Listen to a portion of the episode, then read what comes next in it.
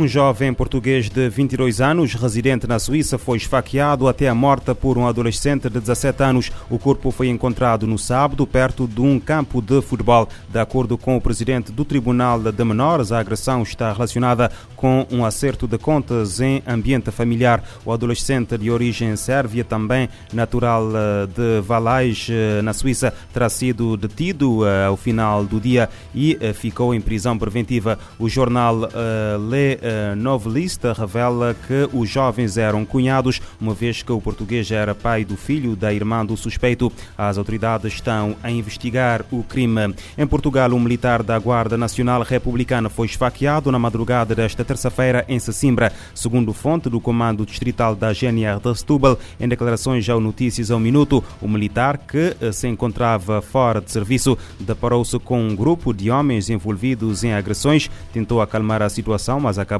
por ser atingido com uma faca nas costas, na zona do tórax, tendo eh, de ser encaminhado para o Hospital eh, de São Bernardo, em Setúbal, com ferimentos ligeiros. Os cinco suspeitos puseram-se em fuga após eh, o ocorrido. A poucos dias das eleições presidenciais na Nigéria, pelo menos oito polícias foram mortos por atiradoras de movimentos separatistas no sudeste do país. Isto numa altura em que os observadores internacionais estão cada vez mais preocupados com uma onda de violência durante as votações. Na segunda-feira, as autoridades policiais anunciaram que quatro polícias foram mortos no ataque numa estação eh, no estado de Anambra. Durante o fim de semana, outros quatro polícias foram mortos. Os atiradores terão eh, disparado sobre os agentes depois de criarem uma explosão. Três dos homens foram mortos pelas autoridades e outros dois foram eh, detidos. Os incidentes dos últimos dias surgem depois de, no mesmo estado de Anambra, a polícia ter ter resgatado 15 pessoas pessoas que tinham sido raptadas por um grupo de atiradores. O governo acusa os homens de pertencerem a uma milícia eh, separatista conhecido como uh, o uh, povos indígenas de uh, Biafra, um grupo que pretende a independência da região no sudeste do país e que iniciou a atividade em 2012. A pandemia de Covid-19 causou um, uma enorme queda no capital humano em momentos críticos do ciclo de vida. A doença prejudicou o desenvolvimento de milhões de crianças e jovens em países da renda baixa e média. Isto segundo os novos dados globais sobre pessoas com menos de 25 anos eh, no início da pandemia. Os dados foram uh, divulgados uh, pelo Banco Mundial através de um relatório.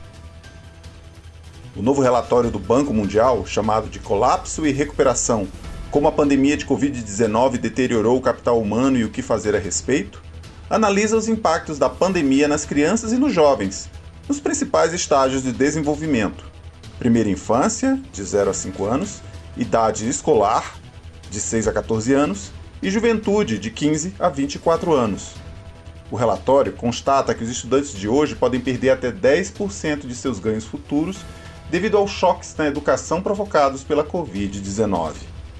Além disso, o déficit cognitivo nas crianças pequenas de hoje pode se traduzir em uma queda de 25% nos rendimentos em suas vidas adultas.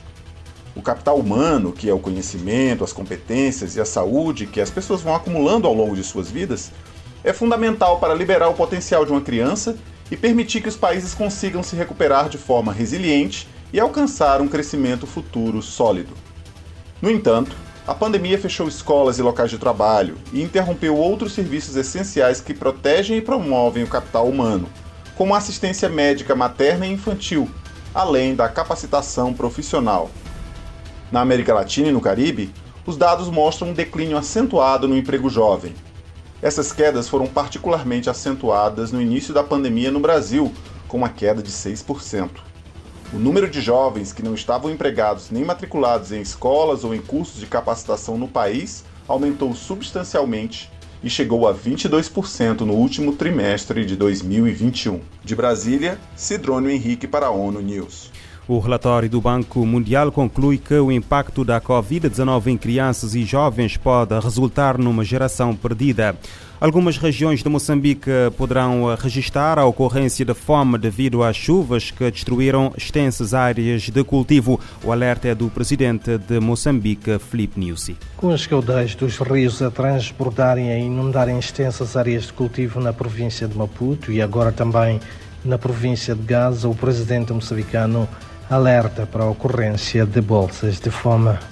Choque atingiu o nível de alerta com 5.44 metros, sempre a subir.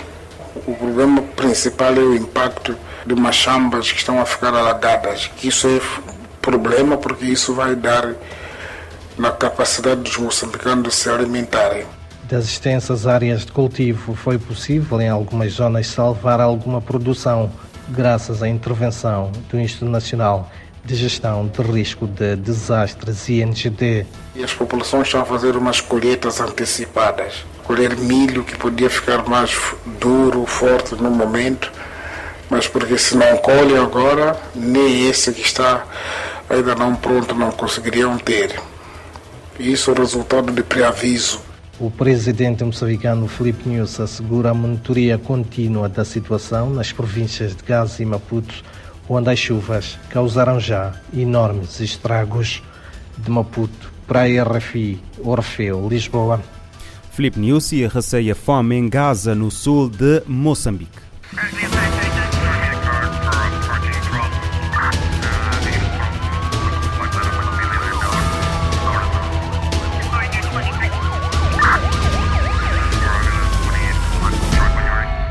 Este programa está disponível em formato podcast no Spotify e em radiomorabeza.cv.